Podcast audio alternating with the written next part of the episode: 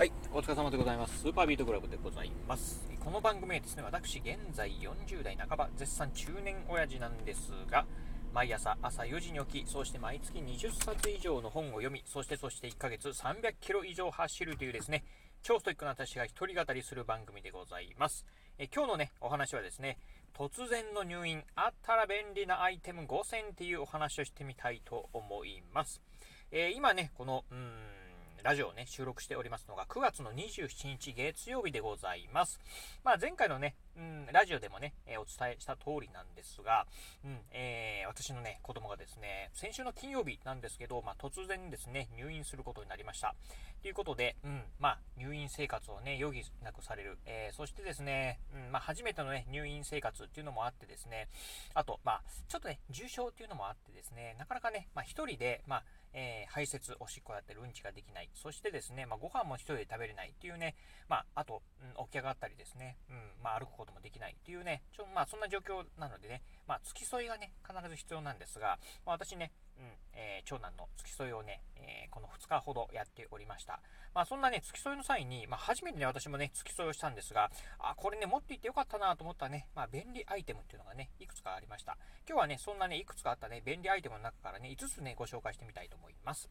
えー家族の突然の入院、付き添い時にあって、本当便利だったなと思って感じたですね、アイテム、えこれをね、5つ、えこれからご紹介してみたいと思います。じゃあ最初にね、あの、5つ、えご紹介します。え1つ目がクリアファイル、2つ目がエアーピロー、そして3つ目がコップ、そして4つ目がですね、Amazon Fire タブレット、そして最後5つ目がですね、ワイヤレスイヤホンでございます。じゃあそれぞれね、ご紹介すると、まずね、1つ目、えークリアファイルなんですが、うん、これね、たまたまね、私のね、カバンの中にね、あったんですけど、あの、実はね、まあ、突然ね、入院が決まるとですね、いろんなね、まあ、手続きの処理なんかをね、もらったりします。まあ、入院のご案内であったりですね、あと、まあ、いろんな同意書関係ですね。そして、あとね、やはりね、まあ、入院、えーが始まるとですね、実際にその入院にかかる費用、まあ、どれぐらいなのかな、まあ、うん、医療保険とか入ってると、どれぐらいね、えー降りるのかな、みたいなことをね、調べたりするのに、まあ、紙なんかでね、印刷したりとか、あと自宅からね、まあ、そんな資料を持ってきたりね、するかと思うんですが、まあ、そういったものをね、まあ、うん、うんやっぱりね、紙なんでね、かさばるんですよね。っていうところで、まあ、整理してまとめるっていうところで、はクリアファイル。これはね、絶対ね、入院時代にね、必要かなと思います。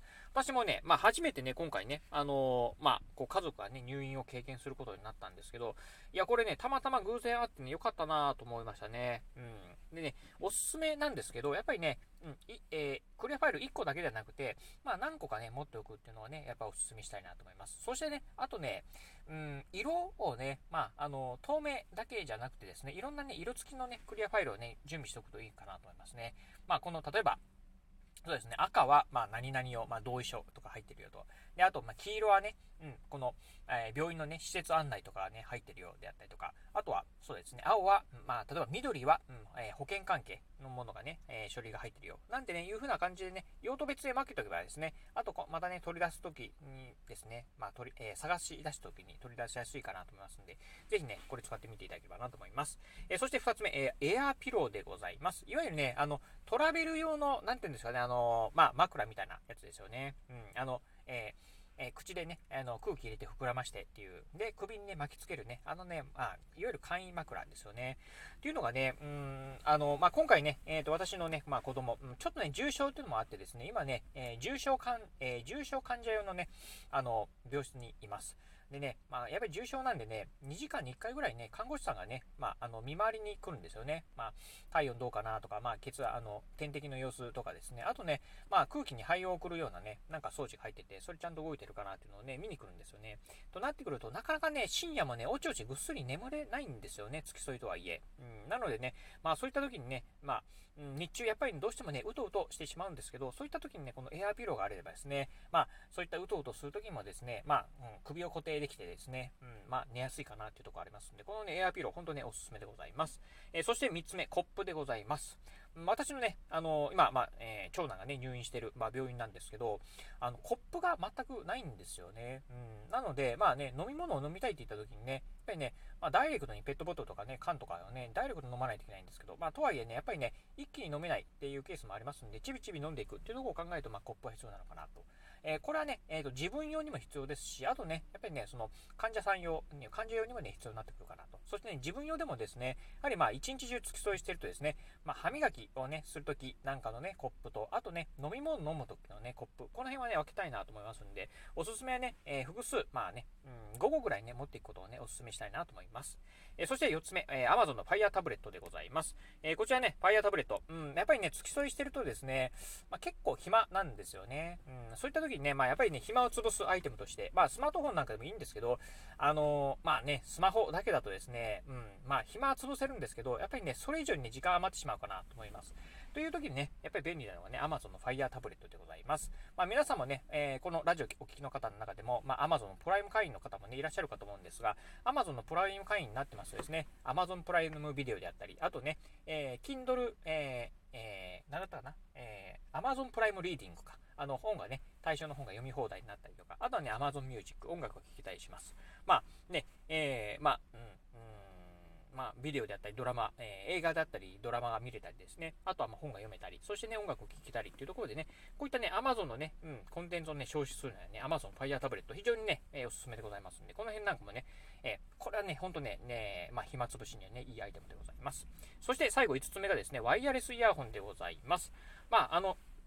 先ほど言いました、まあ、音楽をね、聴くときなんかはですね、うん、どうしてもね、やはり、まあ、こう、うん、病室っていうのはね、音をね、あんまり出しちゃね、あの、周りに配慮しないといけませんのでね、なかなか音が出せません。で、まあ、とはいえね、やっぱりね、一日中病室にいるとですね、やっぱりどうしてもね、こう、まあ、こえー、気持ち的にね、えー、塞ぎ込んでしまうかと思います。まあ、うちはね、幸いね、あの、うちの、まあ、うん、息子の場合には、その、まあ、なんていうんですかね、こう、あの、命にね、えー、まあ、険性があるとかっていう病気ではないので、まあ、重症ではあるんですけど、まあ、まあ、1週間、2週間ぐらいで回復するかなっていうようなところではあるんですが、やはりね、周り、あの今回ね、えー、小児病棟にいるんですけど、いろんなね、まあ、お子さんがいるんですよね。いうのを考えるとですね、うん、ちょっとね、やっぱりこう、気が落ち込んできたりね、するケースもあったりします。まあ、そういった時にね、まあ、なんでしょう、こう気を紛らわすっていうところでは、やっぱりね、うん、音楽っていうのはね、非常にいいかなと思いますんで、やっぱ音楽聴くためには何がいいかなっていうところでいくとね、やはりね、イヤホンで聴く。でね、えー、有線のね、イヤホンでもいいんですけど、ここはね、やっぱりね、ワイヤレスのイヤホンの方が、やっぱりね、開放感があってですね、まあ、うん、えー、開放感を味わいながら音楽を聴けるというころではね、このワイヤレスイヤホン、本当に、おすすめでございますんで、この辺はね、えー、ぜひね、使ってみていただければなと思います。はい、ということで今日はですね、えー、まあ、うん、あったら便利な、まあ、突然の入院ね、あったら便利なアイテム、えー、5選ご紹介しました。もう一度ね、えー、おえー、ご紹介すると、1つ目がクリアファイル、そして2つ目がエアーピロー、そして3つ目がコップ、そして4つ目が Amazon の Fire タブレット、そして、そして最後、5つ目がワイヤレスイヤホンでございます。まあね、うん、なかなかね、こういうのはね、まあ起きてもらいたくないところなんですが、突然ね、入院っていうのはね、やってくるかと思います。まあそんな時にね、まあ1つね、この、え、5つ、今ご紹介した5つをですね、頭の片隅にでもね、置いといていただければなというふうに思います。はい、ということで今日はですね、突然の入院、あったら便利なアイテム5選をご紹介してみました。今日のお話、面白かったな、参考になったなと思いましたら、ぜひラジオトークでお送る方、ハートマークやニコちゃんマーク、そしてネギマークなんかありますよね。あの辺をね、ポチポチポチと押していただければなというふうに思います。えー、またですね、お便りなんかもね、お待ちしております。えー、うちの子供もですね、えー、入院この前したんですよ、であったりとか、私ね、今入院してますとかっていうね、一言コメントでも結構です。コメントいただければなと思います。えそして最後、え私ね、ツイッターもやっております。ツイッターの方はですね、このラジオの配信情報以外にも、えー、私ね、うん、ラジオであったり、えー、ラジオ、YouTube、ブログをね、毎日配信更新しております。えー、ラジオに YouTube、ブログのですね、配信更新情報なんかを毎日ツイートしておりますので、ぜひよろしければ私の Twitter アカウントの方もフォローしていただければなというふうに思います。はい、ということで、えー、今日はですね、まあ、うん、えー、お伝えした通りですね、えー、まあ、ちょっと子供がですね、今ね、入院しておりますんで、まあ、この後またね、え病院の方にね、行くんですけど、うん、早くね、良くなってもらえばいいかなと思ってるところですね。はい。ということで、今日はこの辺でお話を終了いたします。今日もお聴きいただきまして、ありがとうございました。お疲れ様です。